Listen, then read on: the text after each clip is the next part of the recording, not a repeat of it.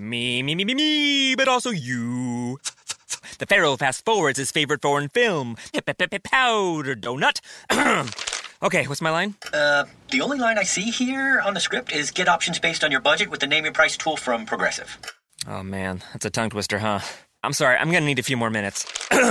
bulbous Walrus, the Bulbous Walrus. The name your price tool. Only from Progressive. The owl ran afoul of the comatose coxswain. Progressive Casualty Insurance Company and affiliates. Price and coverage match limited by state law. Te preocupas por la salud de tu familia y hoy un sistema inmunológico fuerte y una mejor nutrición son más importantes que nunca. Es por eso que los huevos Egglands Best te brindan más a ti y a tu familia. En comparación con los huevos ordinarios, Egglands Best te ofrece 6 veces más vitamina D y 10 veces más vitamina E, además de muchos otros nutrientes importantes, junto con ese delicioso sabor fresco de granja que a ti y tu familia les encanta. No son tiempos ordinarios, entonces, ¿por qué darle a tu familia huevos ordinarios? Solo Egglands Best. Mejor sabor, mejor nutrición, mejores huevos.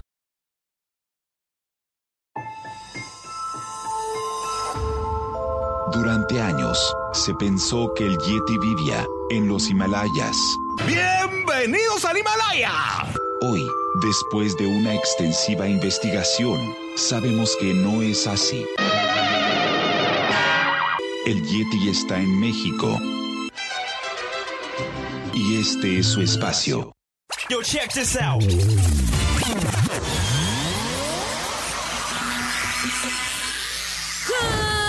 evening, everybody. We are controlling transmission. Estás escuchando la nueva temporada de La era del Yeti. Tecnología, Actualidad, arte, música, entretenimiento, sexualidad. Política. y mucho más En este espacio, la era del Yeti.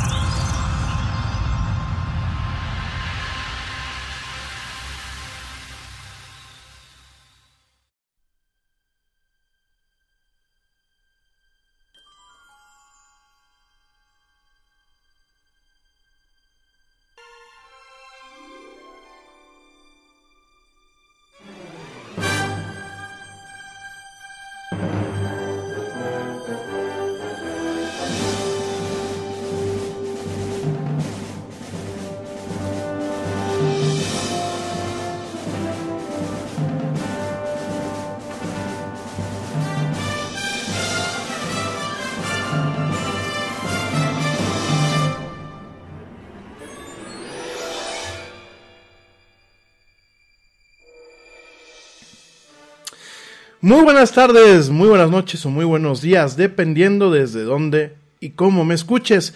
Como siempre me da un, eh, un, tremendo gusto darte la más cordial bienvenida a esto que es la era del Yeti. Tecnología, actualidad y mucho más, pues en un ratito, en un ratito que pues me permites tú llegar a tu casa, a tu radio, a tu coche, a donde quiera que tú estés, ya sea que nos veas o nos escuches en vivo a través de Spreaker, de eh, Facebook y de eh, YouTube o bien directamente que me escuches en diferido a través de Spotify, iHeartRadio, TuneIn, Stitcher, Castbox, Pocket Cast, eh, Deezer, Amazon Music. Si ustedes tienen, por ejemplo, una bocina Amazon Dot o tienen una bocina compatible con Alexa, y ustedes ya pueden decirle a partir de este mes, oye Alexa, quiero escuchar al Yeti quiero escuchar la era del Yeti y automáticamente lo van a poder escuchar y también en otras plataformas. Gracias, gracias por recibirme el día de hoy, 21 de octubre, miércoles 21 de octubre del 2020. Ya casi llegamos a noviembre, ya casi llegamos a diciembre y ya casi termina este año.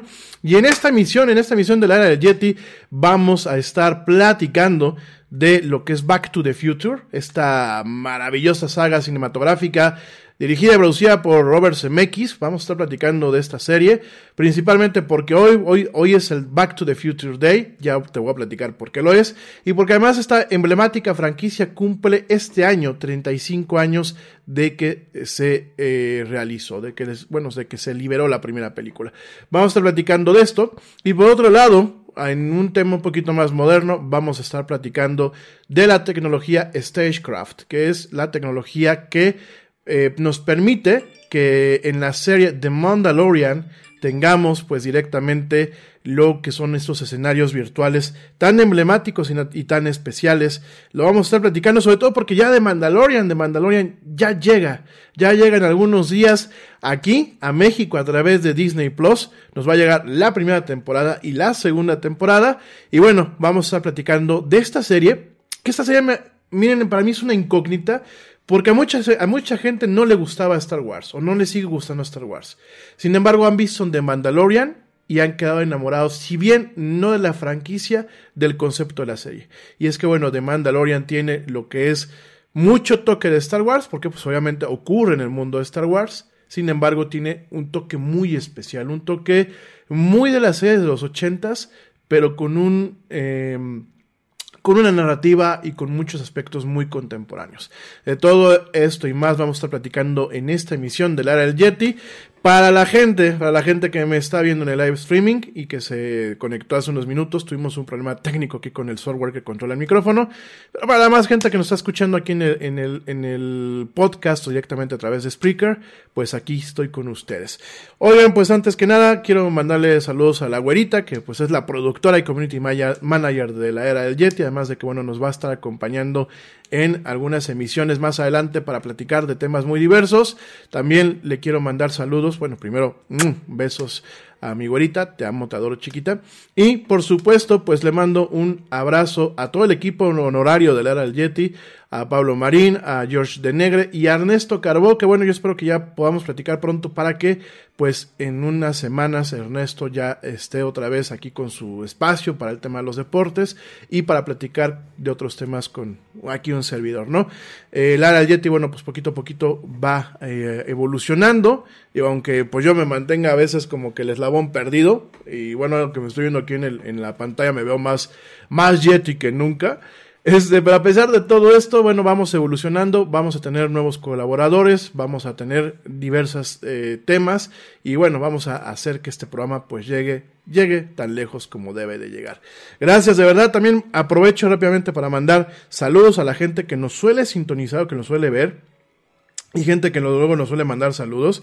Le mando eh, un saludo pues a mi amiga Nancy, a Gina, a mi hermanita Gina Pantoja, por supuesto a Ernesto Carbó. También le mando un saludo a mi amigo Charlie Martínez y obviamente a Bere Castillo. Gracias. A mi amiga Alma Rebeca Huerta. También le mando un, un abrazo a mi amigo Jorge Horta, compañero de la carrera. Eh, le mando también, bueno, pues un abrazo, permítanme, a Jania García, que también en ocasiones nos escucha, a mi amiga Claudia Adriana. Por supuesto, le mando un fuerte abrazo y un saludo a la, la doctora Areli, que bueno, pues nos va a estar acompañando en unos días aquí en Era del Yeti. Le mando un abrazo también muy fuerte a Rafa Nava, al capitán Rafa Nava. Eh, un saludo y un abrazo donde quieras que estés. Y bueno, a toda la gente que nos permite llegar a ustedes, pues bueno, que nos da la, la, oportunidad, el privilegio de acompañarlos, ya sea a través de Facebook Live o bien a través de las diversas plataformas de audio, ¿no?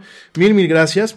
Y bueno, antes de irme al primer corte del programa, déjame te comento, que bueno, lo estaba comentando hace unos minutos hasta que me dijeron, no se te escucha. Eh, déjame, te, te, comento un par de notas interesantes. Van a ser muy breves porque realmente nos vamos a centrar en Back to the Future y en The Mandalorian el día de hoy. A pesar de que hoy no es jueves de entretenimiento, bueno, pues quise, quise adelantar la semana. Mañana vamos a seguir platicando de muchas cosas de entretenimiento. Pero, eh, pues para, para, la gente que nos gusta este tipo de cosas, te comento que la Bandai Shop, la tienda de Bandai oficial aquí en México, ya está abierta, está abierta en línea. La dirección se las acabo de poner en eh, las redes de la era del Yeti. Ya se los puse, eh, déjenme ver si ya está en YouTube y en Facebook. Eh, debe ya de estar. Ya se las puse también en el chat de la era del Yeti. Se llama, eh, la tienda se llama bandaicollectors.com.mx. Tiene la dirección. Y Bandai, para la gente que no ubique quién es la marca Bandai, Bandai es un conglomerado japonés muy, muy, muy grande que realmente en un principio empezó con el tema de los juguetes. Ya te lo voy a platicar con calma la próxima semana porque la historia de Bandai es una historia pues que realmente es muy interesante, como muchas eh, empresas grandes en Japón. Y Bandai, además de tener pues una línea de juguetes, entre ellas lo que es los caballeros del zodiaco, de tener el famoso e icónico Tamagotchi, de tener, bueno, pues también una parte multimedia, una parte de entretenimiento electrónico, que es Bandai Namco, eh, creadores de Pac-Man, creadores de la línea Soul Calibur, eh, eh, distribuidores, bueno, los lo, la empresa que publica los juegos de, un desarrollador que se llama From Software, que es la que hace los juegos de Dark Souls, eh, Bloodborne, ese tipo de juegos. Además de todo, Bandai tiene un brazo eh, audiovisual eh, que hace anime, que hace películas, que es Bandai, Bandai Audiovisual, me parece, así se llama.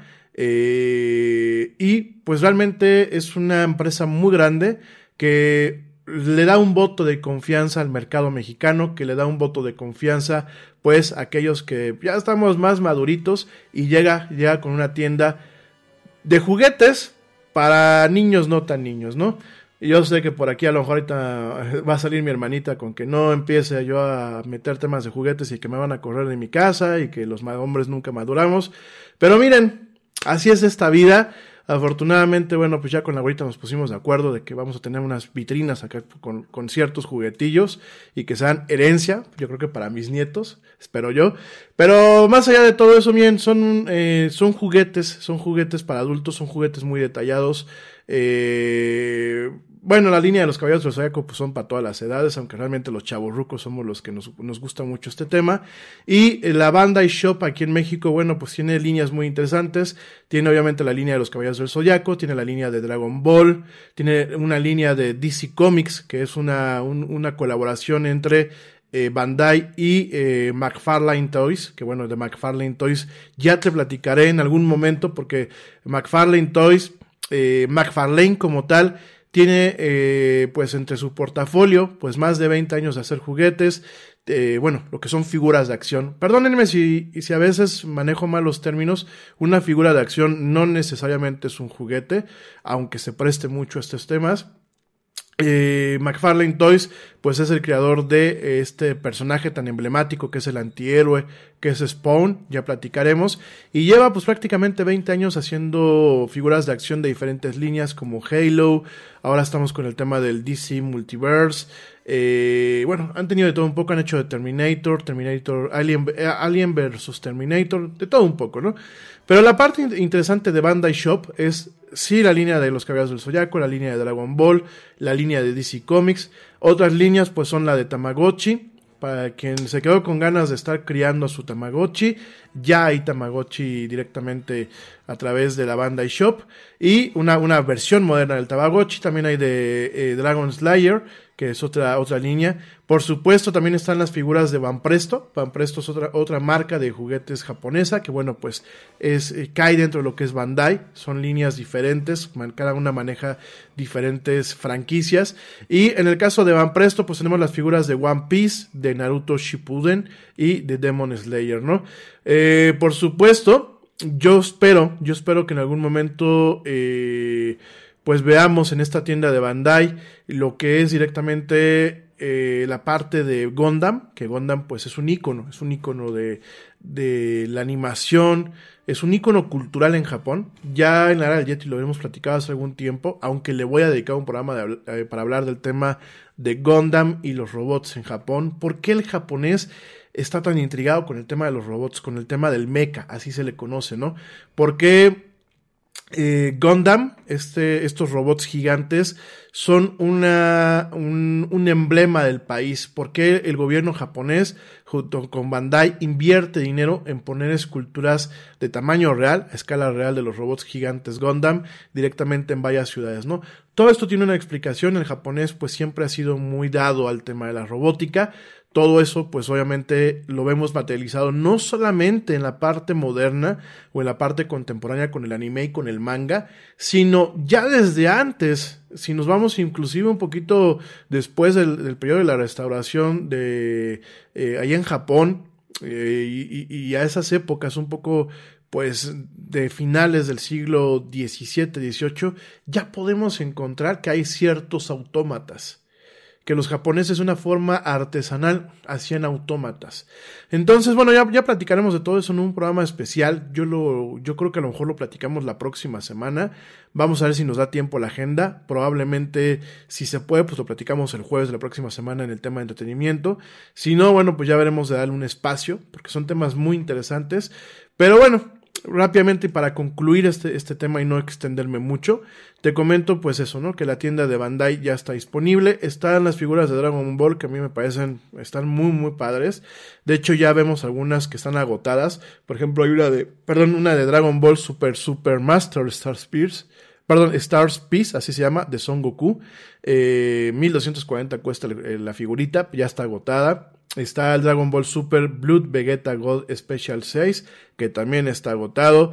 Eh, tenemos, bueno, hay varios, varios, varios figuras que ya están agotadas. Hay una de Dragon Ball Z eh, Bardock, que bueno, pues inclusive tiene un acabado como si fuera realmente el manga. Eh, tenemos, bueno, la, la, era, la arena Tenkaichi, que bueno, pues es donde pelean. Y eh, tenemos, por ejemplo, también de Broly, tenemos también, por ejemplo, de Jiren.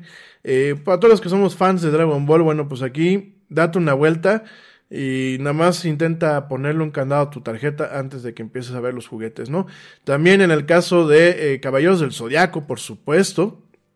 Tenemos pues, tenemos a, a Seiya directamente, tenemos a Shaka de Virgo, tenemos a Gemini Saga, tenemos a Sagitarius Aiolos, Oye, ¿dónde está Mu de Aries? Pues no, nada más hay cuatro muñequitos ahorita por el momento. Quiero pensar, quiero pensar que en algún momento esta tienda va a ir eh, prosperando, va a ir creciendo y que quizás pues haga un poco más accesible lo que es el tema de, coleccionar estos juguetes, ¿no? Por ahí el otro día me comentaban donde yo, yo compraba la mayoría de los juguetes de origen japonés, hay una tienda que se llama Hobby Link Japan, después les paso el dato, este, tienen una bodega virtual, lo que a mí me gusta mucho porque lo que puedes hacer es ir juntando tus figuras de acción o tus juguetes, para que después de que ya pasan a lo mejor 90 días, tú agarras y dices, ya junté tantos, pues mándamelos todos en un, en un solo paquete, de tal forma que solamente sea un gasto de envío, ¿no? Pero ya les platico un poquito más de Hobby Link Japan más adelante.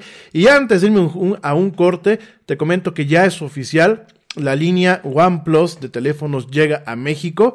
No hay muchos datos, no hay todavía mucha información, pero bueno, OnePlus, que es de origen, de origen chino y que bueno, pues es una empresa hermana de la línea Oppo, pues directamente avisa, avisa con un tweet muy original que se publicó hace un par de días, el 19 de octubre, en donde dice OnePlus Mex no es el impostor, ¿no? Por el juego de Among Us, que ya vamos a platicar más adelante. OnePlus México ya tiene su cuenta de en Twitter, ya es una cuenta oficial y no se han dado detalles, pero estamos seguros que ya va a llegar. Eh, de hecho, ya empezamos a ver algunos eh, anuncios que dicen Destino México. Estamos listos para compartir la mejor tecnología de desatar tu pasión. Y antes de irme al corte, porque ya estoy un poco cargado, te comento que OnePlus es una línea de teléfonos insignia pero es una línea sumamente accesible. Entonces, bueno, ya platicaremos de OnePlus más adelante. Es una línea que vale mucho la pena considerar, es una línea que ha redefinido un antes y un después de un concepto de lo que es un teléfono insignia y son teléfonos que esperemos que lleguen a ser más asequibles, más poderosos que teléfonos, por ejemplo, otras empresas como lo son Samsung y eh, mismo Apple. En fin, me voy rapidísimamente un corte, te recuerdo redes sociales para que entres en contacto con nosotros. En Facebook mm, nos encuentras como la era del Yeti, en Twitter nos encuentras como arroba el Yeti oficial y en Instagram nos encuentras como arroba la era del Yeti. No me tardo, ya vuelvo, sigue escuchando y viendo esto que es la era del Yeti. No tardo.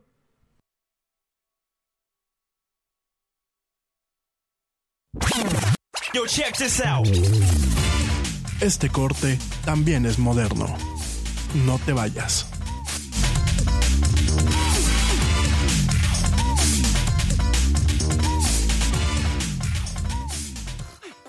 The thing about comparing rates at progressive.com is that by now you've heard a lot of ads about comparing rates at progressive.com. We probably don't even need the words comparing rates anymore to remind you that seasoning steaks at progressive.com is an easy way to save on car insurance, or that swimming in trousers helps you find the lowest rate. And that's the thing about foraging for truffles. You've heard a lot of ads about standing tiptoe on a cinder block. Compare rates and sing softly to a wounded field mouse and save at progressive.com. Progressive Casualty Insurance Company and affiliates. Comparison rates not available in all states or situations.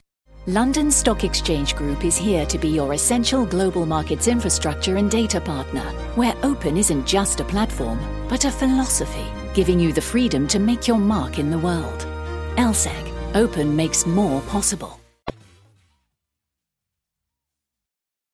We are controlling transmission. Ya estamos de vuelta en la era del Yeti.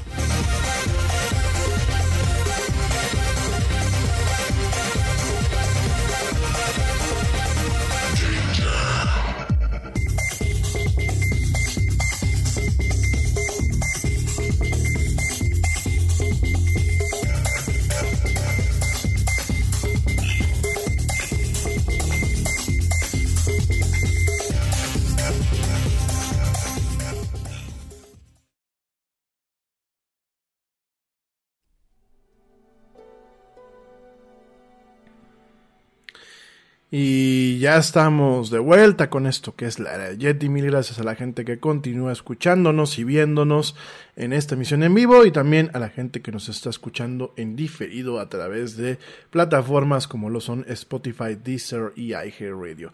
Ahí, ahí donde están los mejores contenidos, ahí está la era del Yeti. Bueno, Oigan, pues vamos a platicar de Back to the Future. Es más, esperemos que no, no se ponga en YouTube ni, ni, ni, ni Facebook este, rejegos. Pero para poder platicar de la del Yeti necesitamos hacer lo siguiente. Permítanme.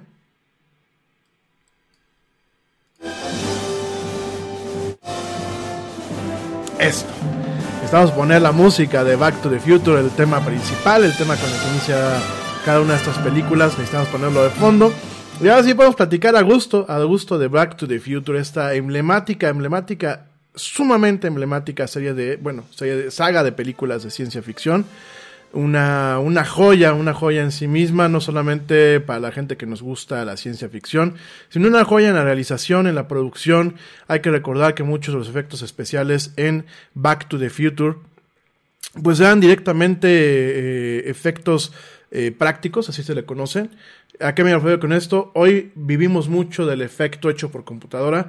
En aquel entonces el efecto especial era efecto práctico. Es decir, en la parte donde Michael J. Fox sale, por ejemplo, volando con su patineta, que eso creo que yo sido, creo que es el sueño de todos los que somos fans de la serie en algún momento tener una patineta de estas. Aunque no sepamos andar en patineta normal, porque hay que reconocerlo, el Yeti no lo sabe hacer. Pero eh, definitivamente uno de estos grandes, una de estas grandes cosas es, por ejemplo, esas escenas donde J. Fox salía trepado en una patineta de estas, lo tenían en una grúa especial, a él con un arnés, obviamente con cuerdas que se quitaban en, postproducción y lo que era la patineta igual, ¿no? Detalles así pues esta emblemática, emblemática, emblemática, emblemática serie, de verdad es que yo creo que nos marcó una época, eh, lo que es eh, Volver al Futuro, eh, la forma en la, en la narrativa, la forma en la que se separaron las películas, el soundtrack me parece que es uno de los mejores definitivamente, y bueno, para la gente que está directamente viendo live streaming, pues pueden ver un pequeño fragmento de la primera película.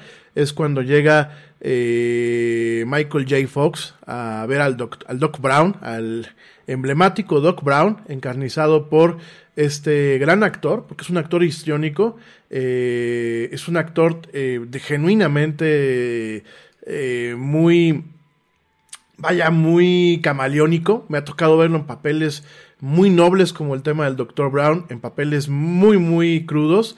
Recientemente hizo un papel muy feo, no me acuerdo en una película en donde sale prácticamente de proxoneta y de mafioso. Eh, Christopher Lloyd es un, un, genuinamente un actor, obviamente Jay Fox, que ya en aquel entonces ya tenía pues un poco más manifiesta su condición eh, de salud con el tema del mal de Parkinson, desde el cual hace muchos años padece. Y grandes talentos como también Leah Thompson, Crispin Glover, Thomas F. Wilson. Eh, bueno, eh, una serie de realmente íconos de la actuación y sobre todo la actuación de los 80, ¿no? En donde inclusive pues vemos en, en la gente que está viendo la pantalla ahorita, vemos que no solamente tenemos a los dos actores, tenemos a los dos personajes de carne y hueso, que son pues Michael J. Fox y eh, Christopher Lloyd, obviamente en el papel de Marty McFly y de eh, Doc Brown.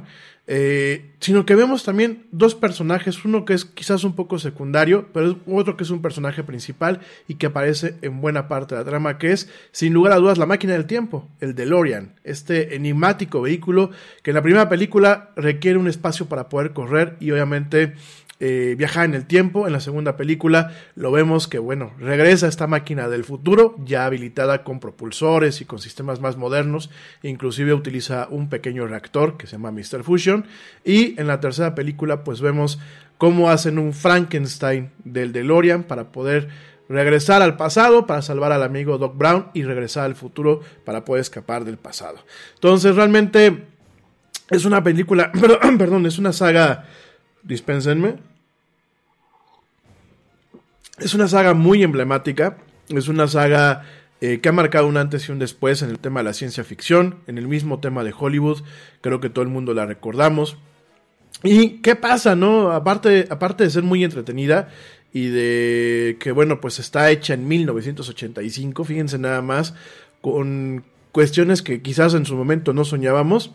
Eh, en 1985 no solamente tenemos la parte de eh, pues recontar de alguna forma la historia ya eh, o el arquetipo de la historia de lo que es la máquina del tiempo. esta idea de la máquina del tiempo pues no es original, realmente la tenemos desde hace mucho tiempo y una de las historias principales que quizás inspiró a la gente que, que, hizo esta película, que bueno, vamos a platicar acerca de Bob Gale y de Robert Zemeckis, ya lo platicaré en unos minutos más, pero más allá de todo esto, pues tenemos este ejemplar, esta ejemplar novela de La máquina del tiempo de H.G. Wells, ¿no? Donde ya vemos un poquito estos, temas de viajar en el tiempo, de las paradojas temporales y muchas cosas más, ¿no?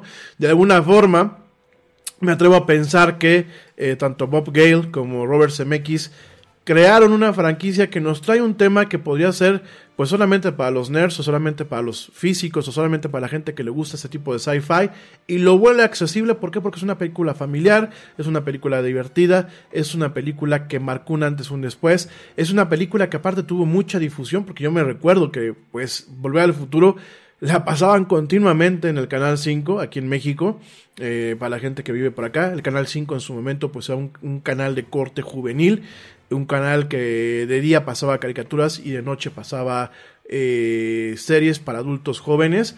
Y por lo general, pues ya fuera viernes o sábado, siempre veíamos esta película en la rotación de lo que era la programación de este canal, ¿no? Eh, para hablar un poco más de directamente pues de los detalles un poco más eh, de quienes colaboran en esta película que bueno este año cumple 35 años eh, déjame te comento que bueno, esta película eh, fue escrita, bueno, fue dirigida, dirigida y escrita por Robert Zemeckis. Que bueno, Robert Zemeckis pues es, digámoslo así, es eh, un protegido de Steven Spielberg y Bob Gale, ¿no? ¿Quiénes fueron los protagonistas? Pues como ya te lo dije, fue Michael J. Fox, fue Christopher Lloyd, fue Leah Thompson, Crispin Glover y Thomas F. Wilson. La historia, pues realmente, creo que todo el mundo la conocemos, pero prácticamente es un muchacho que es Marty McFly, que tiene un amigo que es el doctor eh, Brown, eh, Matt Brown, un doctor loco, un científico loco, y que viajan en el tiempo y hacen peripecias por sus viajes en el tiempo, ¿no? Eh, perdón que, haga el comentario, me parece muy curioso porque, pues, en aquel, en aquel entonces, pues no veíamos mal que Marty McFly se llevara con alguien que a lo mejor tenía 20, 30 años más, ¿no? Quizás lo veía como su tutor, eh, quizás lo veía como un, como un amigo maduro. Eh, hoy en día quizás una película así, bajo esas condiciones, con eso de que vivimos en un tiempo en donde todo el mundo se ofende de todo, podía pues quizás verse mal, ¿no? Oye, ¿por qué el muchacho se lleva con ese señor tan grande, ¿no? Y al señor tan grande, pues qué onda con su vida, ¿no? Eh, es muy curioso, porque de hecho en algún momento, en algún panel de la cómic, de una Comic Con hace un, algunos años, alguno de los asistentes me, me, parece que fue mujer, planteó justamente lo que te estoy comentando, ¿no? Y fíjense nada más cómo realmente en el pasado, pues éramos más inocentes y no éramos tan, pues quizás no teníamos la mente tan maliciosa como la tenemos hoy en día, ¿no? Eh, ¿Cómo se creó Back to the Future? ¿Cómo se creó De Vuelta al Futuro, de Regreso al Futuro? Se originó en 1980 cuando Bob Gale, uno de los escritores, encontró el anuario de su papá y se preguntó si su papá y él hubiesen sido amigos de jóvenes y se hubiesen encontrado. Entonces, Gale y Zemeckis, a partir de esta, de esta premisa, realizaron, o bueno, pensaron, que, perdón, que el viaje en el tiempo podría contestar la pregunta, ¿no? Y, eh, desesperado por, una, por un filme exitoso, después de varias eh, fallas que ellos lograron, o que pues, desafortunadamente no lograron, en, una colaboración en equipo, ya que Bob Gale y Robert Zemeckis siempre trabajaban en equipo, pues ellos mostraron este guion, fueron rechazados por más de 40 estudios, fíjense nada más. Eh, cuando a veces la gente hablamos de éxito eh, y cuando dicen es que para poder yo alcanzar esto me caí o tuve que padecer muchas cosas, por lo general siempre vemos ese tipo de historias, ¿no? Ya lo vimos con Jack Ma, ya lo hemos visto por ejemplo con el mismo Bill Gates, lo hemos visto con diferentes casos con Elon Musk, son gente que muchas son genios, pero que en su momento tienen un rechazo, ¿no? Y en este caso, bueno, pues eh, este guion, el guion original de Volver al Futuro, fue rechazado nada más y nada menos que por la lumbrera de 40 estudios que les dijeron, ¿saben qué? No, esto no es para la gente normal, esto no, no se va a vender, esto no va a gustar. Sin embargo, fíjense nada más, eh, en su momento el análisis que hacían muchas veces pues la gente que estaba detrás de los, estudios, los ejecutivos, decían que no era lo suficientemente divertida para competir con comedias de la era. Estamos hablando de la década de los ochentas, ¿no? Entonces, bueno, pues CMX en su momento hizo una película que se llama Romancing the Stone en 1984 y el éxito de esta película le dio a CMX la credibilidad pues para salirse con el capricho de hacer volver al futuro, ¿no? Ya eh, con este, este background, este portafolio, un día platican que Steven Spielberg era su mentor, dicen que CMX llega ya después de haber hecho este Romancing the Stone, son historias que se cuentan alrededor de esto, y que le dice Steven Spielberg, caballero, ahora sí, platíqueme lo que me había platicado, porque si bien desde un principio consideré que su historia era buena, ahora sé que usted la va a poder llevar a cabo. Ya que, como te lo acabo de comentar, Steven Spielberg era su mentor. Y utilizando este brazo de Steven Spielberg, esta casa productora que se llama Amblin Entertainment, pues directamente se dieron a la tarea de crear Back to the Future, la primera película.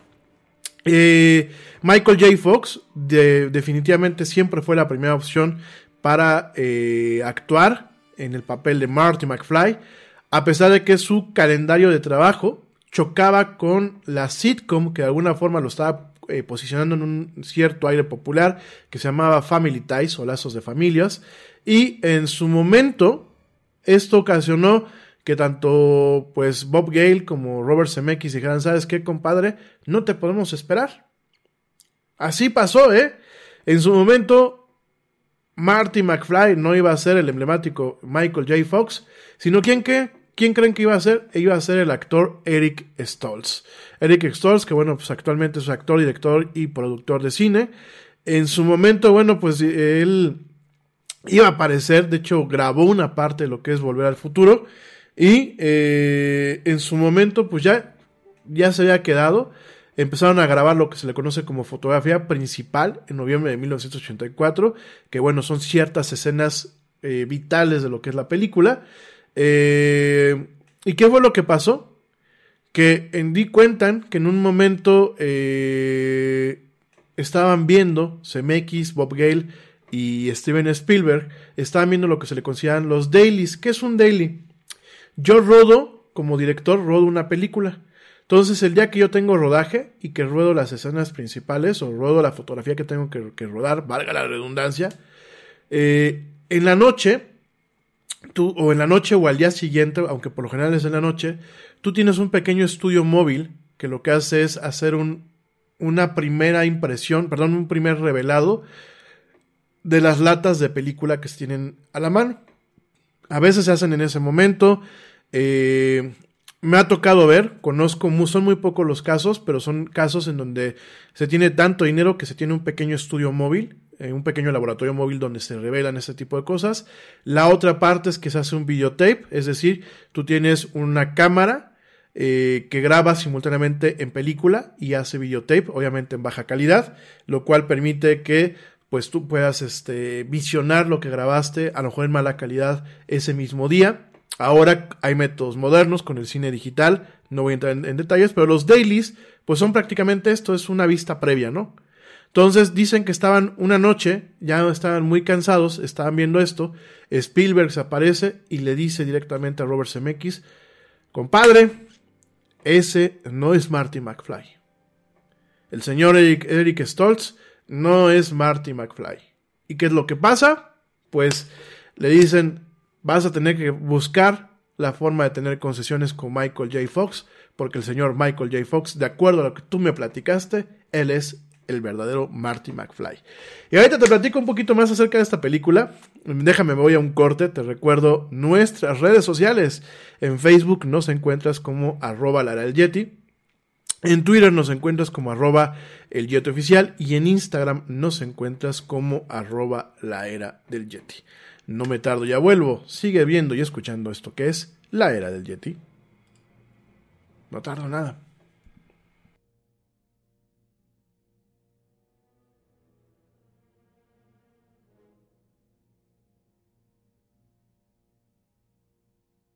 Yo, check this out. Este corte también es moderno. No te vayas.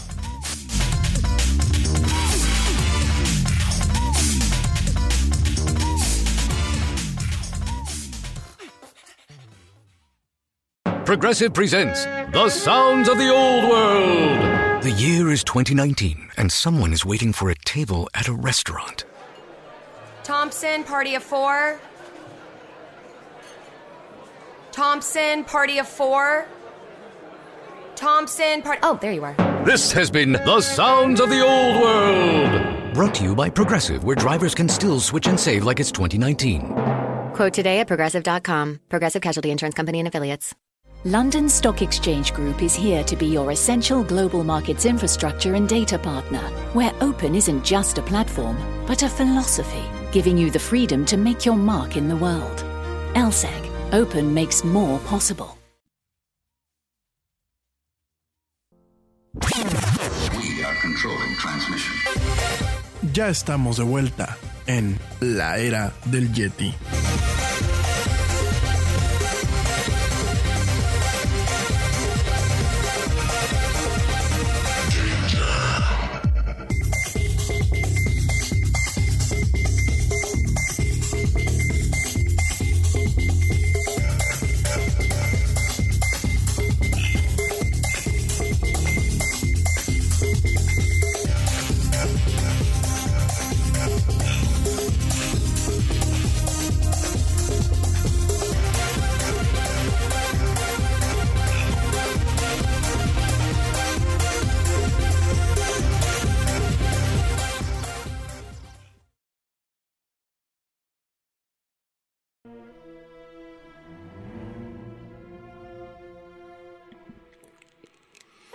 Y ya estamos de vuelta aquí en la era del Yeti. Mil gracias a la gente que continúa escuchándonos y que continúa viéndonos.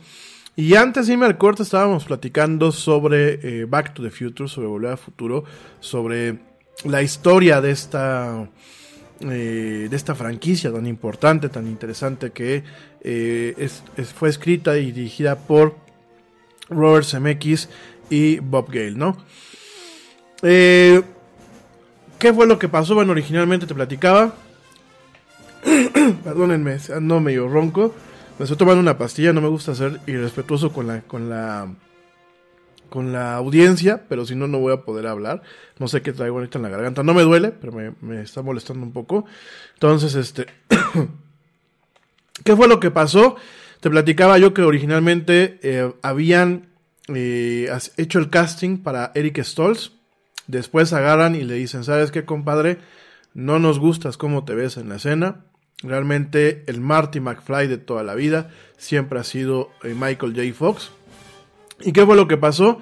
Bueno, pues directamente eh, corren a este señor Eric Stoltz y vuelven a tener que hacer filmación de muchas partes de la película con el señor Michael J. Fox, lo cual en aquel momento pues agregó 4 millones más de costo al presupuesto. Y bueno, realmente fue una de las películas más caras de la década, pero fue una de las que más, más dinero dejó eh, en el contexto, eh, no solamente de, de, aquella época, sino en el contexto de películas a nivel, a nivel histórico, ¿no? Eh, te, te platico que, bueno, originalmente esta película iba a salir el 3 de julio. No, iba a salir un poquito antes, iba a salir por ahí de marzo de 1985.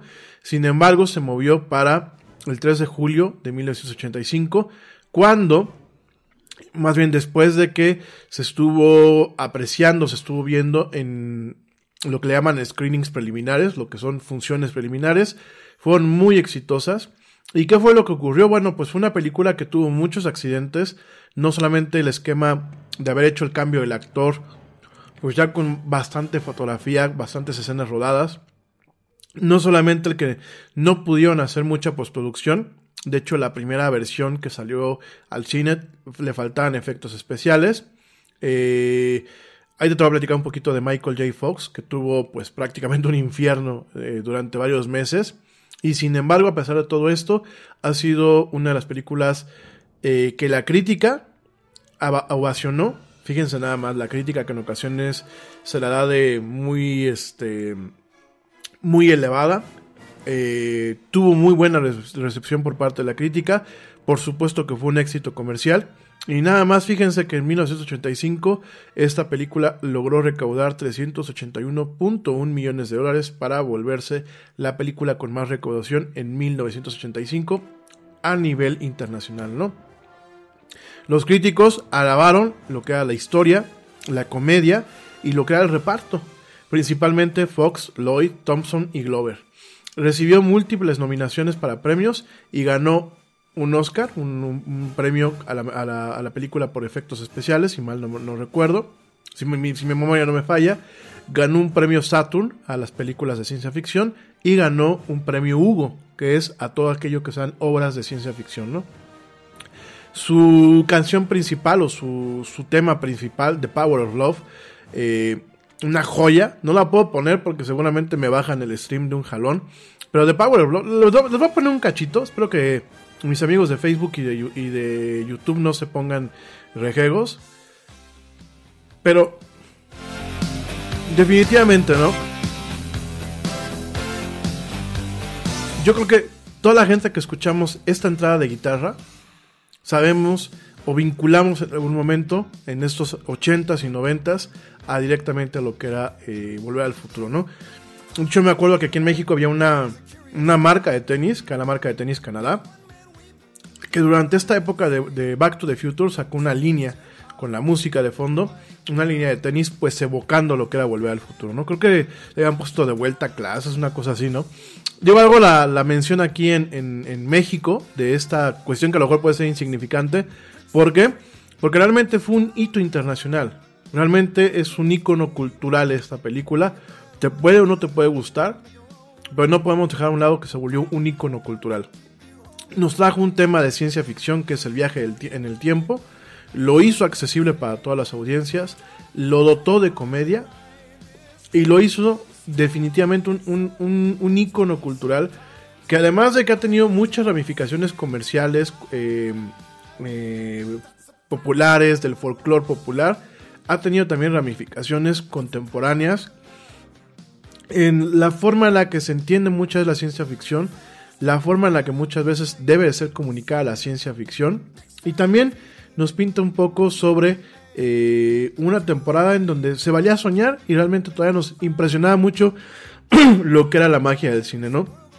Yo me atrevo a pensar que Volver al Futuro, y, quizás algún crítico me, va, me la va a mentar, pero me atrevo a pensar que Volver al Futuro fue a los 80s y a una parte del cine contemporáneo lo que en su momento fue El viaje a la luna de eh, Georges Méliès. Me atrevo a pensar en esto, obviamente con sus diferentes eh, y sus debidas eh, distancias, pues, sobre todo por el grueso de años que hay.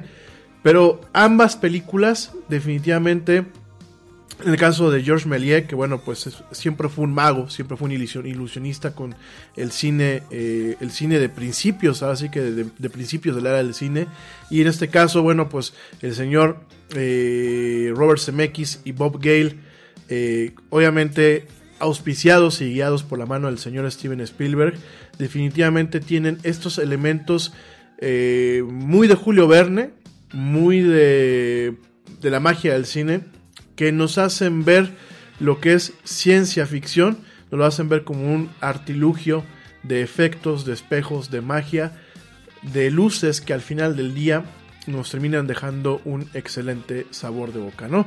Entonces, pues después de, combinar todos estos factores, porque realmente fue una combinación exitosa, un buen soundtrack, un excelente reparto, buenos directores, buenos efectos especiales y una buena trama, pues realmente fue eh, un hito, un hito en 1985. Eh, dejó mucha huella. De hecho, bueno, está considerada actualmente como una de las mejores películas de ciencia ficción hecha y una de las mejores películas de todos los tiempos. En el 2007, eh, la librería del Congreso de los Estados Unidos seleccionó la película para que fuera preservada en el Registro Nacional de eh, Películas, ya que la encontró cultural, histórica y eh, estéticamente significativa. asimismo, bueno, tuvo dos secuelas que mucha gente dice que las dos secuelas no fueron tan buenas. Yo pienso que la segunda eh, fue algo maravilloso. Definitivamente creo que de las tres películas, las tres me encantan, pero la segunda me encanta cuando viajan al futuro, cuando vemos al DeLorean que vuela, cuando vemos esta pizza de Pizza Hot que pues está como deshidratada, la meten chiquita a un horno especial y de pronto sale grandota. Eh, ¿Qué otra cosa? Bueno, los tenis, los tenis que en su momento fueron una sensación. Estos tenis que te los pones y solitos se amarran. Eh, la chamarra que tiene pues un sistema para que es una talla única, te aprietas una manga y de pronto la, chamarra se ajusta a tu talla.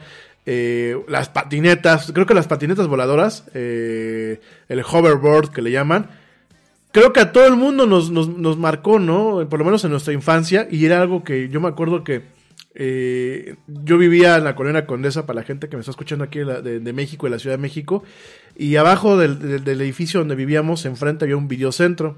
Eh, para la gente un poquito más de, acá o de otros países, el videocentro era un blockbuster, ¿no? Este, ya los más chavos van a decir, ¿blockbuster qué? ¿De qué hablas? El blockbuster pues era un, lugar a donde, y el videocentro eran lugares a donde tú ibas y rentabas las películas. Digo, para la gente que está más chava y que no conoce de Netflix para, para, para atrás, pues era un lugar donde tú ibas y rentabas tu VHS, tu cassette, este, tu beta. Y yo me acuerdo que una temporada me dio, cuando salió Volver al Futuro 2, que les decía a mis papás, la podemos rentar. Y mi papá ya hasta me levantaba muchas veces la vista así de, güey, la vas a volver a ver yo creo que me la chuté fácil en cuando se puso de moda Volver al Futuro 2. Yo creo que me la chuté como 20, 25, 30 veces. realmente la película me encantaba. Entonces, este, eh, Volver al Futuro parte 2 creo que fue bastante exitosa, culturalmente hablando fue exitosa. Y Volver al Futuro 3, quizás este tema de regresar al viejo este no tenía el atractivo de las últimas, de las primeras dos películas. Sin embargo, bueno, pues era el cierre de la saga, era el, cierre de la historia. Y al final del día, bueno, las tres películas marcan un antes y un después, ¿no? Eh, han habido, bueno, pues todo lo que es una franquicia multimedia, han habido caricaturas, han habido videojuegos, han habido cómics, han habido juegos de mesa, ropa, música, libros, comida, juegos coleccionables, inclusive, bueno, pues hemos tenido en los, en los estudios Universal, pues atracciones con el tema de volver al futuro, ¿no? Ha tenido también, inclusive en el 2020, se hizo un musical para Broadway. Eh, al final del día creo que no eh, por, obviamente por el tema de la pandemia, no ha tenido mucha visibilidad en el teatro, pero sin embargo hay un musical de Volver al Futuro eh, para Broadway, que bueno, pues esperemos que una vez que esto se restablezca, pues por lo menos lo podamos ver, aunque sea a distancia, ¿no? A pesar de todo el, interés de los estudios y de los fans, Gale y CMX han dicho una tras otra y tras otra vez que no van a hacer una, una, secuela, que no van a volver a hacer una película, ya que ellos consideran que la serie concluyó como tenía que concluir y no quieren manchar su legado, ¿no? Eh, eh, ¿Qué otra cosa te puedo platicar? Propiamente eh, lo que es el, reparto, te, recuerdo es Michael J. Fox, ahí te voy a platicar de él, Christopher Lloyd, Leah Thompson como Lorraine Baines McFly, que es la mamá de, de Michael J. Fox, Crispin Glover como George McFly, que al papá de Michael J. Fox, que aparte viene una catarsis en el momento en que Marty McFly cambia algunas cosas en el pasado, casi se queda sin existir, casi se enamora a su mamá de él, lo cual ahí pues tenemos un tema ahí medio de incesto espacio-temporal. Al final no pasan esas cosas y vemos una catarsis de el papá de eh, Marty McFly de ser pues un pues un güey ahí medio, medio debilucho, medio tontito, se vuelve un, escritor famoso y muy inteligente, ¿no? Y por supuesto, Thomas F. Wilson, el papel de, Bill, de Biff Tannen, que es, pues, digámoslo así, el villano multitemporal, un villano que nos encontramos en diferentes partes de la historia de Volver al Futuro, ¿no?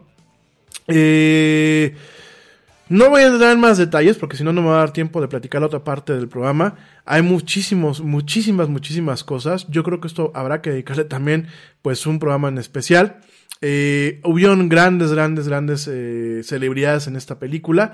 Pero te platico eh, rápidamente el tema de Michael J. Fox. Fíjense, Michael J. Fox en su momento estaba trabajando en Family Ties, que era un sitcom, un sitcom muy famoso en aquel entonces. Family Ties se grababa con un, con un, eh, con un público en vivo, como muchos sitcoms en Estados Unidos, las risas, al contrario a lo que uno puede pensar, muchas de las risas y los aplausos y eso no son enlatados. Inclusive programas, eh, los sitcoms del señor Chuck Norr, por ejemplo, Two and a Half Men, eh, The Big Bang Theory, todavía se grabaron con un, este, con un público en vivo, ¿no? Entonces, eh, Family Ties se grababa de entre las 10 a.m., fíjense nada más, eh, y las 6 p.m. Entonces, bueno, ya que terminaba Michael J. Fox a las 6 de la tarde, se iba corriendo, prácticamente volando, pues a donde se estaba rodando Back to the Future, ¿no? Muchas veces él no regresaba a su casa hasta las 2.30 del día siguiente, 2.30 de la mañana. En fines de semana, eh, el, el, calendario de Back to the Future eh, se, rodaba muchas veces pues las escenas de día, las escenas que requerían mucha luz y después pues iba directamente Michael J. Fox a seguir rodando lo que era Family Ties, ¿no? Entonces muchas veces no terminaba su trabajo de ambas producciones hasta las 7 de la mañana del día siguiente. En ocasiones, pues el equipo que acompañaba a Michael J. Fox o los asistentes lo llevaban prácticamente a su casa y a su cama. De hecho, hay varias narrativas en donde prácticamente lo tenían que meter cargando a su cuarto para que durmiera un rato, ¿no? Esto, bueno, pues continuó desde enero, enero 15 de 1985, que fue el primer día en el set de Michael J. Fox, y terminó hasta abril, que bueno, pues era cuando eh, Family Ties terminaba de, grabar, ¿no? Gale dijo que la juventud de Fox le permitía eh, que pudiera eh, dormir menos de lo, de lo común, menos de lo que duerme una persona normal. Fox en su momento lo dijo que había sido exhaustivo, pero que había considerado, había valido la pena el esfuerzo, ¿no? Y a pesar de todo eso, bueno, pues eh, se sabe que en su momento eh, Michael J. Fox encontró la forma de disfrazar y de controlar lo, más posible lo que era su mal de Parkinson. ya en su momento también lo platicaremos más adelante en otro programa que hagamos sobre esto. Eh, hay algunas anécdotas muy interesantes. Una de ellas es que en su momento Michael J. Fox se puso a buscar como loco una cámara de video por todo el set de Family Ties. y después le cayó el 20 que no, que no era ahí, sino era ese, ese, ese prop, ese, esa utilería era principalmente de Back to the Future, ¿no? Entonces, bueno, además de todo lo que eran sus calendarios de, de rodaje, de filmación, Fox tuvo que aprender a tocar la guitarra, o a por lo menos a fingir que tocaba la guitarra, a, hacer ciertas rutinas de patineta y bueno, muchas otras cosas más, ¿no? Ahorita que regresa del último corte te lo platico, termino de platicarte un poquito acerca de, Back to the Future, de algunos detalles. Me voy pero volando con el tema de, de Mandalorian y bueno, ya te dejo porque ya prácticamente ya, pues ya estamos colgaditos un poco de tiempo con algunas cuestiones, pero bueno, no me tardo nada, me voy rapidísimamente a un corte. Te recuerdo redes sociales donde nos puedes contactar al equipo de Lara el Yeti y a un servidor. En Facebook nos encuentras como Lara el Yeti, en Twitter nos encuentras como arroba Yeti oficial y en Instagram nos encuentras como arroba la era del Yeti. No tardamos, ya volvemos. Y volvemos al futuro en esto que es la era del Yeti. Ya vuelvo.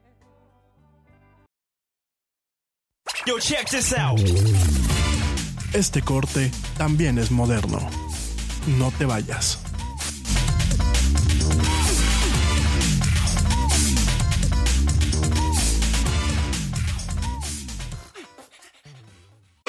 Neural networks, random forests, unsupervised learning. These are just some of the concepts being researched and utilized in security today. But what do they mean? How do they work? And who are the people that create them? These are the questions and more we'll explore in Security Unlocked, a new podcast from Microsoft. In each episode, we'll deep dive into the newest security research, threat intel, and data science with a special focus on demystifying AI and machine learning. And we'll profile the diverse and fascinating people working on security at Microsoft. Listen and subscribe to Security Unlocked, available now wherever you listen to podcasts.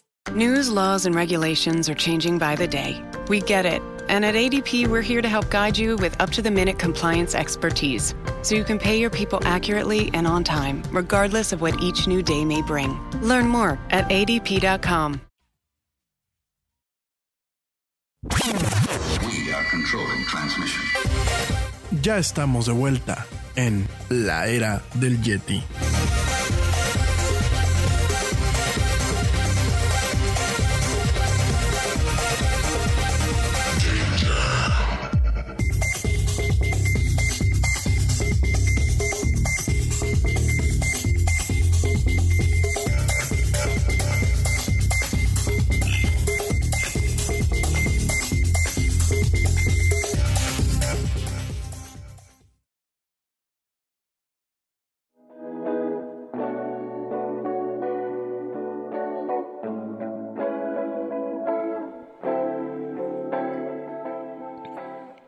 Y ya estamos de vuelta en esto que es la era del Yeti. Mil gracias a la gente que continúa escuchándonos, que nos continúa viendo, que continúa conectados con nosotros en este miércoles 20 de octubre. Bueno, te estaba platicando de Volver al Futuro, eh, de esta película de Back to the Future, esta pues ejemplar película. Eh, eh, bueno, ejemplar saga en general. Yo creo que la, la saga en general es buena. lo comentábamos hace rato. Te platicaba un poquito acerca de eh, Michael J. Fox y todo lo que tuvo que hacer para poder, bueno, pues estar eh, cumpliendo con, con, los tiempos, cumpliendo con toda la producción. Y eh, bueno, pues realmente te comento, te comento que esta, el rodaje la primera película duró 107 días. Terminó el 26 de abril de 1985. Te recuerdo que la película se estrenó eh, el siguiente julio, el siguiente mes de julio, o sea, del mismo año, eh, realmente fue eh, hecho pues el 4, 5 de julio te acabo de comentar, ¿no? 5 de julio de 1985 cuando se estrena esta película. Y van a decirme, bueno, ¿y por qué estamos celebrando el día de hoy, el, día de Back to the Future? ¿Por qué? Porque en su momento eh, el día que se viaja al futuro en la segunda película es justamente el 21 de octubre del 2015, que bueno, pues ya, ya sabemos que el 2015 pasó, no tenemos ni coches voladores, no tenemos ni patinetas voladoras, no tenemos ni chamarras que se secan y se ajustan solas, no tenemos pizza hot eh, que se puede recalentar y que es portátil. no tenemos este no tenemos muchas cosas que en su momento se plantearon sin embargo sí tenemos otras tantas no tenemos por ejemplo eh, el tema de la videoconferencia que hoy en día pues ya es un hecho.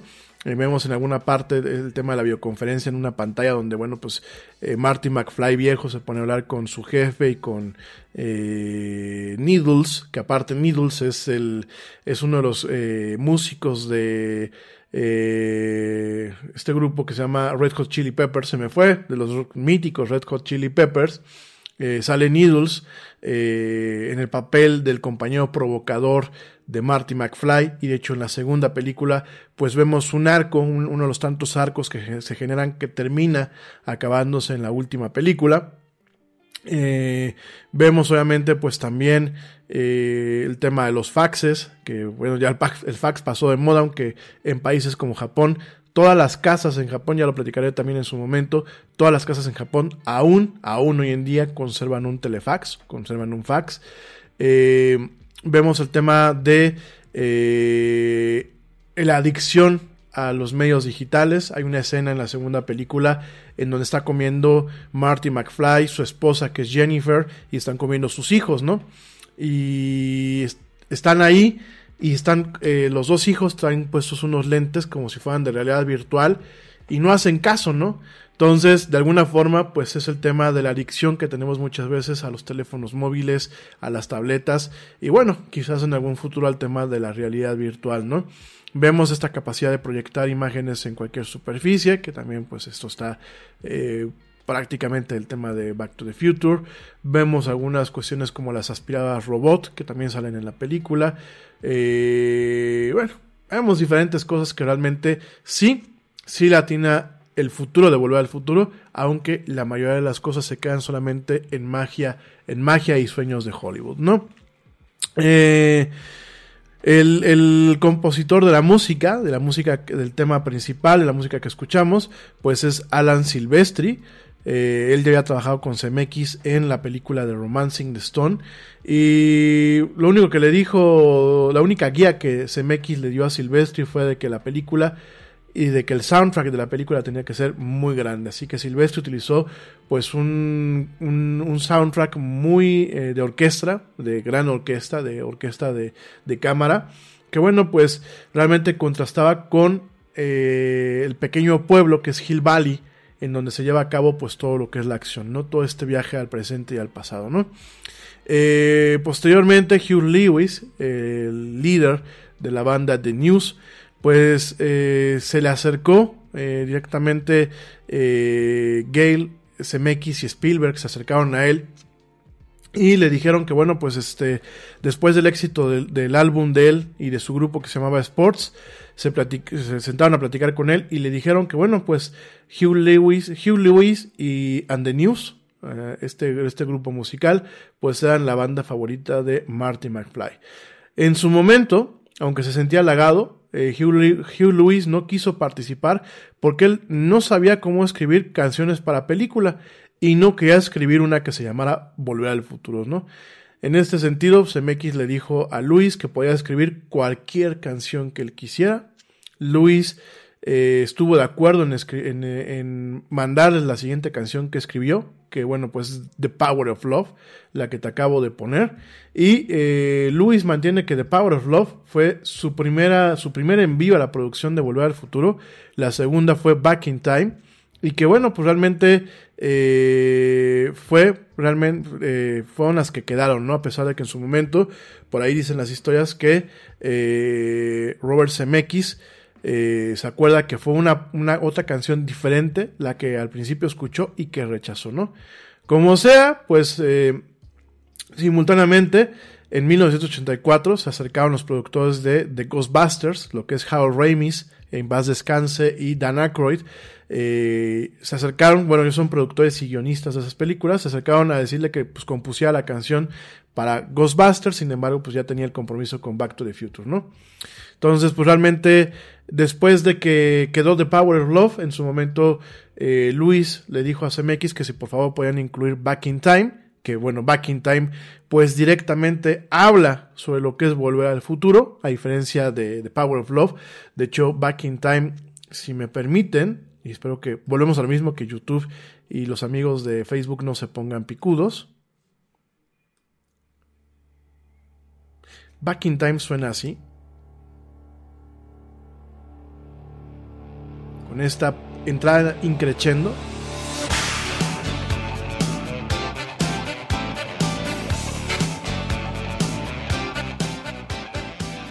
Y lo que escuchamos, bueno, pues es el, el, riff de guitarra de Hugh Lewis. Escuchamos obviamente la batería, pero sobre todo también escuchamos la parte del saxofón. De veras que The News es una, una banda muy, muy versátil en cuanto a lo que es el rock and roll. Bueno, lo que es el rock moderno, no rock and roll, el rock moderno. Y esta canción directamente, la, la letra habla totalmente la película, ¿no? Habla de, oh, este, oye doctora, ¿a dónde vamos a ir ahora? ¿Vamos a ir a los 50 o vamos a ir más adelante en el futuro? Lo único que te pido, por favor, es que no nos demoremos, porque yo lo, que, único que quiero este, es tocar mi guitarra y cantar. Así que, por favor, intentemos regresar en tiempo, ¿no? Es un, es un juego de palabras en inglés, la, verdad sí que la pieza principal de esta canción, el, el, coro de esta canción que es Back in Time, es un juego de palabras, ¿por qué? Porque Back in Time es de vuelta al pasado, puede ser, o de vuelta en el tiempo, o de regresar en tiempo, de volver a tiempo a un lugar, ¿no? Entonces es una canción muy emblemática, que bueno, qué bueno que se quedó dentro de lo que es el soundtrack original de la, de la, eh, de la película.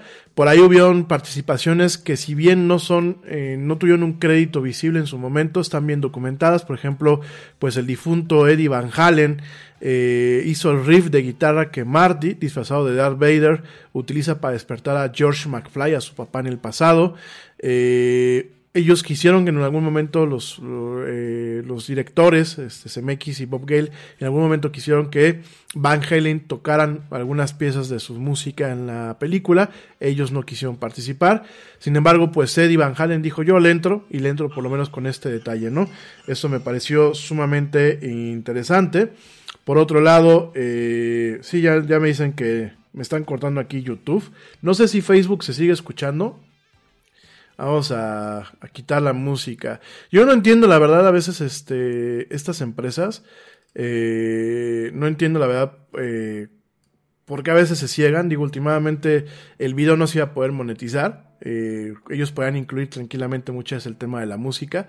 Pero bueno, ya nos cortaron el stream directamente en, eh, lo que es YouTube. Espero que Facebook se siga viendo y escuchando correctamente. En el audio no tenemos ningún problema porque, bueno, el manejo de las licencias con Spotify y las otras plataformas son diferentes, ¿no? Pero bueno, te sigo comentando que, eh, pues directamente Eddie Van Halen no quiso entrarle, al perdón, eh, Van Halen no quiso entrarle, sin embargo Eddie Van Halen sí le entró. Eh, también, pues directamente hubieron diferentes personalidades de la música que estuvieron involucrados de una u otra forma. Por ejemplo, Paul Hanson le enseñó a, Michael J. Fox cómo usar la guitarra para tocar Johnny B. Good.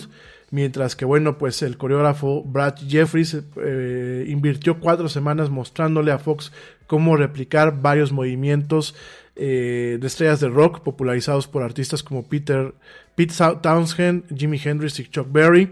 En su momento, bueno, pues eh, Chuck Berry no dio autorización de utilizar Johnny B. Good hasta un día antes de que empezara la, la, filmación. Eventualmente Bob Gale y CMX le pagaron 50 mil dólares por los derechos y, Harry Waters Jr. Eh, fue quien puso lo que es la, lírica, lo, vocal de, las, de, la, de la pieza Earth Angel que canta, bueno, pues en el festival de la escuela los papás de eh, Marty McFly, eh, Michael J. Fox, ¿no? Ya para cerrar, bueno, eh, hay muchísimas cosas que se pueden platicar. Realmente podemos platicar de la máquina del tiempo, el DeLorean, que en sí mismo es un, es un tema y como te lo dije al principio del programa, es un personaje. La máquina del tiempo es un personaje, el DeLorean es un personaje. Los efectos especiales fueron hechos por nada más y nada menos que Industrial Light and Magic, que bueno, pues han sido el estándar en Hollywood eh, de producción cinematográfica. Hoy te comento que Industrial Light and Magic en su momento pertenecía a Lucasfilms, hoy pertenece a Disney y también por eso vamos a platicar de The Mandalorian. Y en su momento fueron hechos por eh, Ken Ralston y Kevin Pike, que bueno, fueron los supervisores, ¿no? Eh, la película contiene, la película original contiene de 27 a 32 eh, tomas con efectos especiales. eh, comparado a, 300 tomas de efectos especiales de otras películas de ese tiempo. Realmente, bueno, pues aquí hubo un problema porque el estudio ILM ya estaba trabajando con The Goonies and Cocoon en aquella época. Entonces ya tenían prioridad, ¿no? Por eso, pues hubieron efectos que no se pudieron materializar, por eso también se dejaron para una segunda entrega. Sin embargo, los efectos prácticos, insisto, pues marcaron un hito ¿Por qué? Porque no se contaban con la tecnología que contamos. Hoy yo sé que me siento un rato en After Effects o en Smoke de Autodesk y puedo lograr efectos especiales que en su momento requerían efectos prácticos. Por lo mismo la tarea es totalmente monumental. Me parece que es algo que se, se debe de seguir alabando. Es de una época del cine en donde todavía muchas de estas cuestiones siguen, eran muy artesanales y los efectos visuales, los efectos especiales prácticos no se han acabado. Hay muchos directores que prefieren seguirlos haciendo. De hecho, en el caso de Rápidos y Furiosos, de la cual platicaremos mañana, porque ya se anunciaron la última, la, la antepenúltima y, la, última película de, de Rápidos y Furiosos, esta saga de Vin Diesel. Eh, Rápidos y Furiosos, los directores les gusta mucho también utilizar lo que son efectos prácticos, ¿no? Es decir, donde prácticamente no se utiliza la computadora, donde, utilizas explosivos, donde utilizas maquetas, donde utilizas este, grúas, donde utilizas, bueno, todo un poco, ¿no? Entonces, este, eh, hay muchas cosas que realmente me, encantaría platicarte, pero si no, no acabamos, lo vamos a dejar para otro, para otro programa. Eh, fue un hito esta película, definitivamente, y las otras dos fueron un hito. Han tenido pues una, un legado muy grande, han tenido una recepción contemporánea en donde hay gente que sigue diciendo me vas a entrar a ver este Back to the Future y la disfruta. Y sobre todo pues ha marcado ha marcado muchas cuestiones muy puntuales eh, en, la, en, la, novela del 2011 y en la película de Ernest Klein de 2018 dirigida por Steven Spielberg, Ready Player One vemos referencias muy pesadas a lo que es la película, inclusive vemos al personaje central utilizando un DeLorean para transportarse. Eh, directores como J.J. Abrams han dicho que esta película lo inspiró a volverse director. Hemos visto referencias en American Dad, en A Million Ways to Die in the West, en Avengers Endgame, en Family Guy, en Grand Theft Auto 5, en Rocket League, en Stranger Things y en Los Simpsons, en donde, bueno, lo hemos visto muchísimas veces. Pero el impacto, digámoslo así, el legado, el legado contemporáneo, el legado muy de, de esta década del, del, año 2000, 2010, 2020, lo encontramos nada más y nada menos que en Ricky Morty.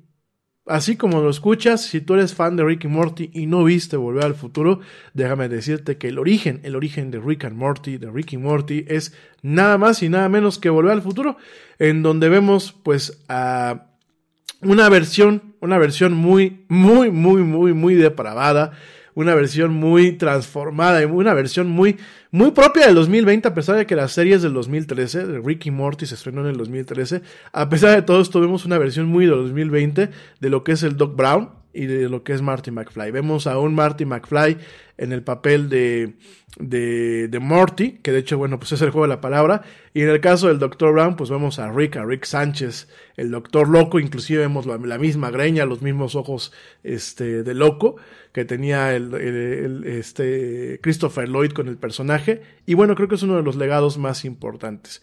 Me voy, pues ya al último corte, eh, según yo, nos quedan a lo mucho 5 o 10 minutos de programa. Me voy al último corte, no me tardo nada. Y regresando te platico un poquito de Mandalorian, de lo que es esta tecnología Stagecraft. Y mañana, pues ya mañana nos seguimos, como es jueves de entretenimiento, nos seguimos con el análisis de Mandalorian, algunas noticias de Disney Plus y bueno, todo lo propio de jueves de entretenimiento. No me tardo, ya vuelvo. Sigue escuchando y viendo esto que es la era del Yeti. Yo, check this out. Este corte también es moderno. No te vayas.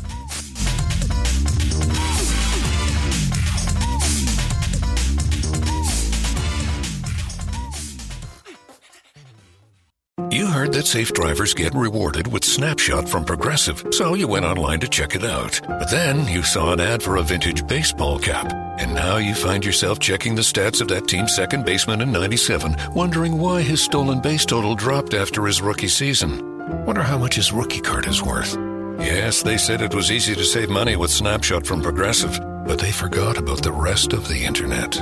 Progressive Casualty Insurance Company and affiliates. Snapshot not available in California, North Carolina, or from all agents.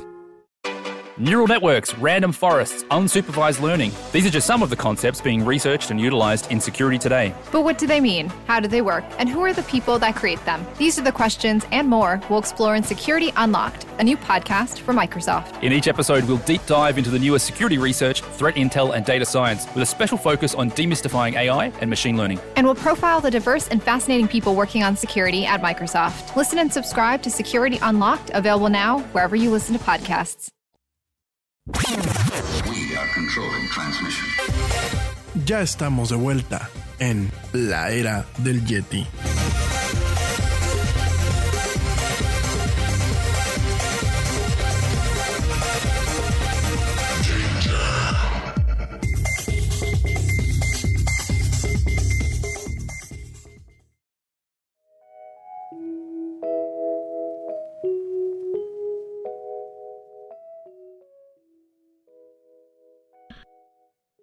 Y ya estamos de vuelta en esto que es la era del Yeti. Gracias a la gente que continúa escuchándonos y viéndonos. Espero que, bueno, la gente que nos está viendo en YouTube se venga mejor para Facebook o directamente a través del streaming. La verdad es que son muy sensibles. Últimamente les está haciendo una publicidad a la música. Tampoco es que lo estábamos pirateando. De hecho, bueno, pues nada más metimos fragmentos, pero ni hablar. Son cosas que a veces yo no entiendo y que realmente requieren una discusión el tema del copyright, yo creo que sí hay que respetarlo, soy el primero en, respetar, pero hay cosas que definitivamente no tienen lógica y creo que lo que nosotros estamos haciendo es un tema de fair use, en donde últimamente pues lo que YouTube podía haber hecho es, estás poniendo esta música, tú no puedes monetizar tu, tu video y todo lo que entre pues se lo mandamos a, a, Universal o a la gente que tenga los derechos, ¿no? Pero ni hablar, así es esto. En fin, oigan, eh, pues bueno, realmente nos quedamos con esto que te acabo de platicar el tema de eh, Ricky Morty, en donde pues son como que la versión eh, del universo paralelo de Back to the Future, de hecho muchas veces lo hemos visto. Eh, esto es una franquicia que pues los fans siguen demandando que hayan otra película o otras películas, yo creo que está bien. Creo que donde se quedó, creo que en las tres que, que nos quedamos marcaron un hito marcaron un antes y un después y creo que así se deben de quedar. Yo soy de la idea que no hayan otras películas. Sin embargo, bueno, pues hemos visto una franquicia multimedia en donde encontramos desde juguetes de Playmobil, de Lego, tarjetas, pósters, eh, tazas, eh, figuras de acción, Funko Pop, estas figuras cabezonas, Hot Wheels, eh, vemos también, bueno, pues por ejemplo, videojuegos, Vemos eh, estas atracciones de parques de atracciones, por ejemplo, que están en, en, Universal Studios Hollywood. Bueno, estuvieron en Universal Studios Hollywood y en Universal Studios Florida, en donde, bueno, se podía viajar en un DeLorean eh, con movimiento y todo. Eh, el juego ya no está activo en, los estudios Universal en Estados Unidos, sin embargo, sí está activo todavía en los estudios Universal en Japón. Eh, en el 2015 se sacó un juego de Monopolio, pero con el tema de Back to the Future. Eh, bueno, inclusive hemos visto hasta Transformers, por ahí me tocó ver en el 2015 un DeLorean que se volvió un Transformer, que bueno, fue imposible conseguir, así como la super ultra mega edición limitada. Y además de todo esto, bueno, hubo una, unas series de televisión, hubo unas caricaturas muy curiosas en su momento, donde los, los hijos del Dr. Brown, Julio y Verne, se metían en cada problema este, al momento de viajar al presente, al pasado y al futuro, eh, con su papá, que bueno, pues también eh, el Doc Brown ponía la voz, este señor eh, Christopher Lloyd, y pues realmente ha sido, ha sido un hito, creo que hay mucho que platicar. Ya lo haremos en otro programa porque si no se nos puede ir aquí tres o cuatro horas. Definitivamente eh, la película da para mucho, hay muchas anécdotas, hay muchos detalles curiosos. Eh, pues por ejemplo, te vuelvo a decir, ¿por qué hoy es eh, el día de volver al futuro? Porque es octubre 21, que en, en la primera peli, en la segunda película, perdón, cuando viajan al futuro, eh, el día en el que llegan y se ve en el DeLorean, en estos relojes tan emblemáticos, es el 21 de octubre del 2015 a las 4 de la tarde, ¿no? Entonces, bueno, tienen ese tipo de detalles. Hay muchos eh, huevos de paz, como estos, muchos easter eggs, eh, pues ya obviamente dándole algunas cuestiones hacia Indiana Jones, hacia Star Wars, hacia ciertos cómics, de todo un poco. La verdad es que es una película que tiene muchos detalles para, para verla y volverla a ver y encontrar esos detalles escondidos. Por supuesto están las bromas de eh, este, esta versión virtual tipo Max Headroom de eh, el señor Reagan con el, el Ayatollah ahí en la cafetería moderna.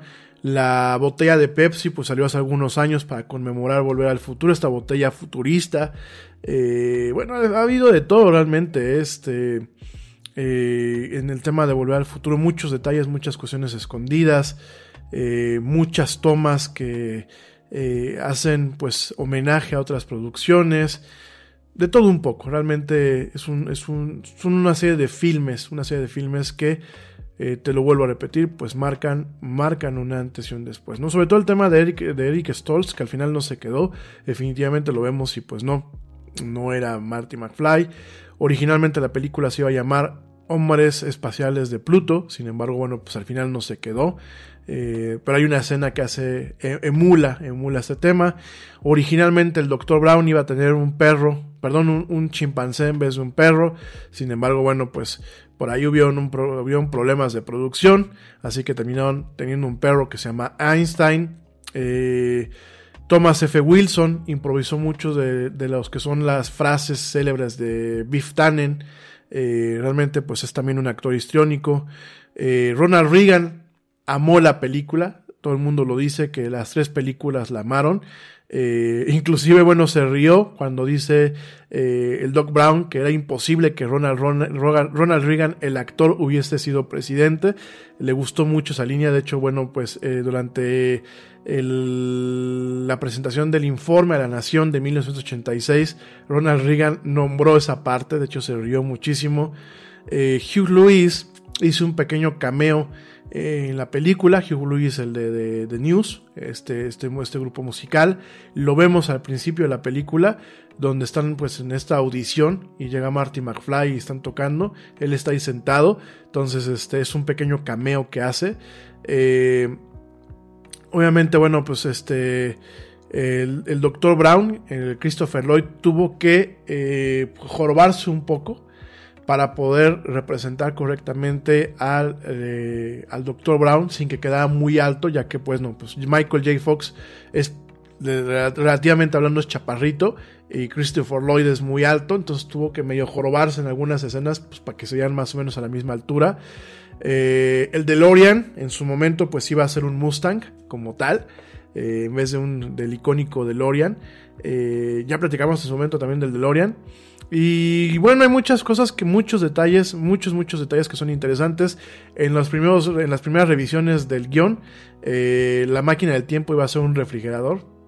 Así como en su momento en las eh, aventuras de Billy Ted fue una caseta telefónica, y bueno, esto viene mucho desde Doctor Who, esta comedia, comedia de sci-fi británica, que ya también platicaremos un programa de Doctor Who, se lo dedicaremos completamente. Bueno, pues en este caso iba a ser un refrigerador. Qué bueno que no fue un refrigerador.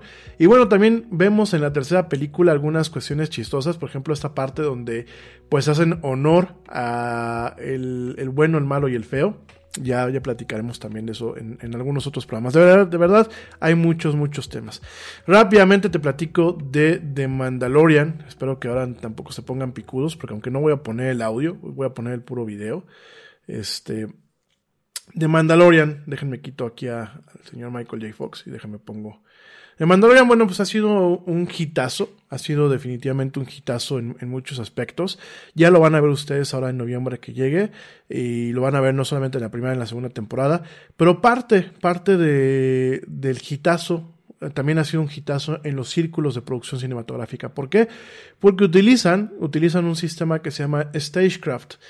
Eh, Stagecraft lo que nos permite es tener una locación virtual directamente en un estudio sin necesidad de utilizar una pantalla azul o una pantalla verde, ¿no? Es una evolución de una técnica que prácticamente lleva usándose pues más de un siglo. Sin embargo, bueno, pues ahora eh, la forma en la que se ejecuta, la forma en la que eh, confluyen varias tecnologías es lo que redefine lo que es una producción virtual hoy en día y que seguramente pues va a empoderar a una nueva generación de creadores, ¿no?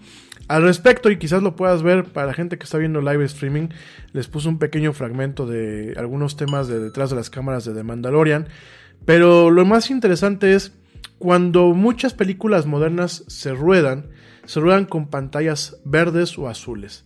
Sobre estas pantallas que se, le, eh, aplica una técnica que lleva toda una vida así, usándose, que se le conoce como chroma key.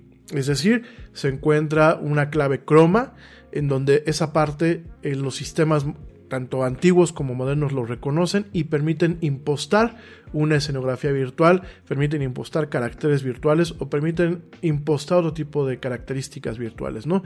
Lo hemos visto en películas donde, por ejemplo, muchas veces desaparecen parte del cuerpo, a la gente la visten con un traje verde o con un traje azul, eh, lo hemos visto con escenografías en donde a lo mejor van subiendo una pirámide y todo lo que son son escaleras forradas de verde y lo que vemos, bueno, pues todo es impostado por computadora, ¿no?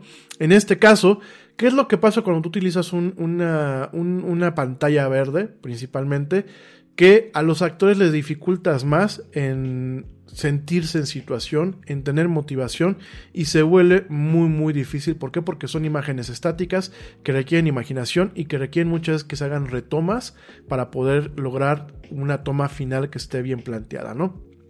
Al respecto, bueno, pues eh, lo vimos, por ejemplo, mucho en, The Avengers, lo hemos visto pues en The Matrix, lo hemos visto en un chorro de películas, ¿no?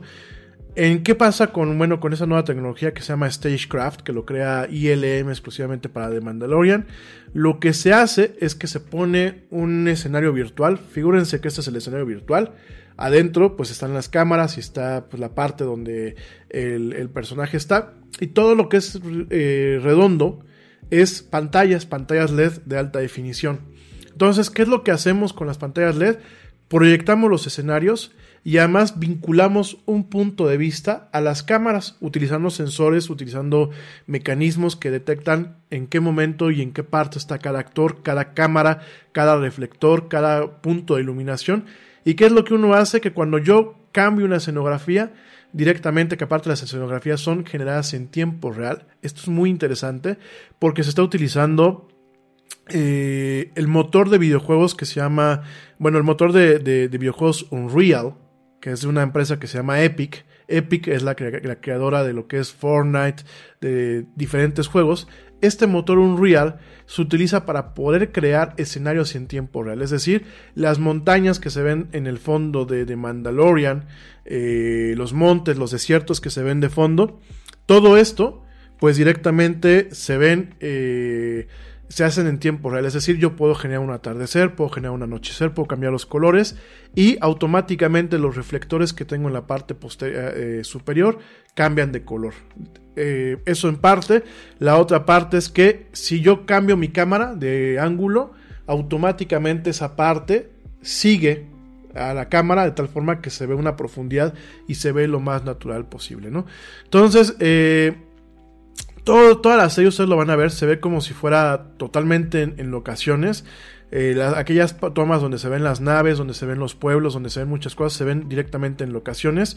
Ya lo platicaremos mañana, pero definitivamente esta tecnología Stagecraft, pues es una tecnología que marca, marca un antes y un después y que le da parte de este punch y de esta parte interesante a lo que es de Mandalorian. Ya mañana platicamos sobre Mandalorian, ya te platicé ahorita sobre Stagecraft, esta tecnología que pues definitivamente es una tecnología muy avanzada y que está marcando un antes y un después en el tema del cine y de la producción audiovisual contemporánea. Bueno, ya me voy, les agradezco mucho su paciencia, les agradezco mucho que nos hayan acompañado. Eh, tuvimos un algunos problemitas al principio del programa. Les agradezco muchísimo que pues, sigan escuchándonos. La gente que se me quedó en YouTube, una disculpa, voy a tener más cuidado con el tema del audio. La verdad yo no pensé que estuviese rompiendo sus reglas, pero bueno, así son. Y eh, gracias a todos los más que nos siguen siguiendo que nos siguen escuchando y si nos siguen viendo. Yo te recuerdo que mañana me puedes sintonizar en punto de las 7 pm, bueno, pasadita a las 7 pm, hora de la Ciudad de México, la Central de México, en vivo en una emisión más de esto que es la del Yeti y en diferido a través de Spotify, iHeartRadio, TuneIn, Stitcher, Deezer, Castbox y la plétora de plataformas de streaming de audio que existen actualmente. Ahí donde está el mejor contenido, ahí se encuentra la era del Yeti. Pórtense mal, cuídense bien, cómanse una manzana y como dice el tío Yeti, vámonos. ¿Por qué? Pues porque ya nos vieron. Nos escuchamos y nos vemos el día de mañana. Vámonos.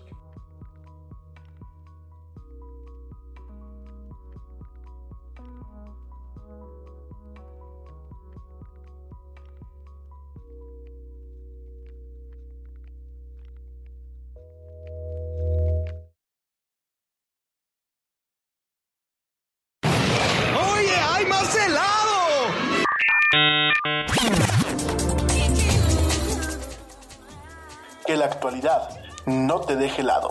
Te esperamos en la siguiente emisión de La Era del Yeti.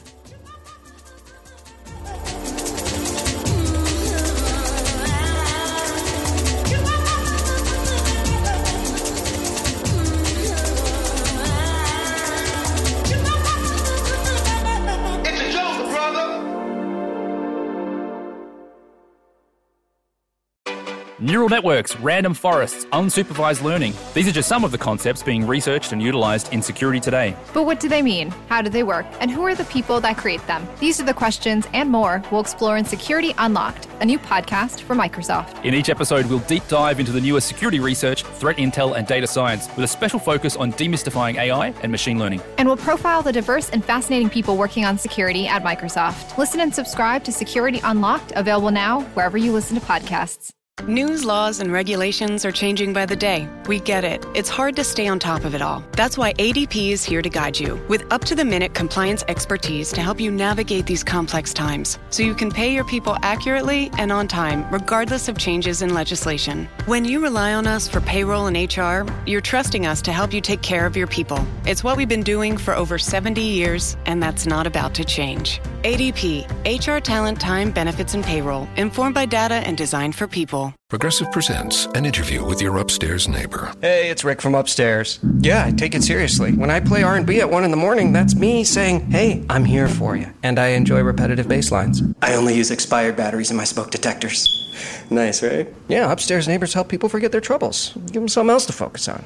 Ooh, want to see how high I can jump? Progressive can't save you from your upstairs neighbor, No, wait, let me try again. but we can save you money when you bundle renters and auto insurance with us. Progressive Casualty Insurance Company affiliates and other insurers. Bundle discount not available in all states or situations. Te preocupas por la salud de tu familia y hoy un sistema inmunológico fuerte y una mejor nutrición son más importantes que nunca. Es por eso que los huevos Egglands Best te brindan más a ti y a tu familia. En comparación con los huevos ordinarios, Egglands Best te ofrece 6 veces más vitamina D y 10 veces más vitamina E, además de muchos otros nutrientes importantes, junto con ese delicioso sabor fresco de granja que a ti y tu familia les encanta. No son tiempos ordinarios, entonces, ¿por qué darle a tu familia huevos ordinarios? Solo Egglands Best. Mejor sabor, mejor nutrición, mejores huevos. Айвус.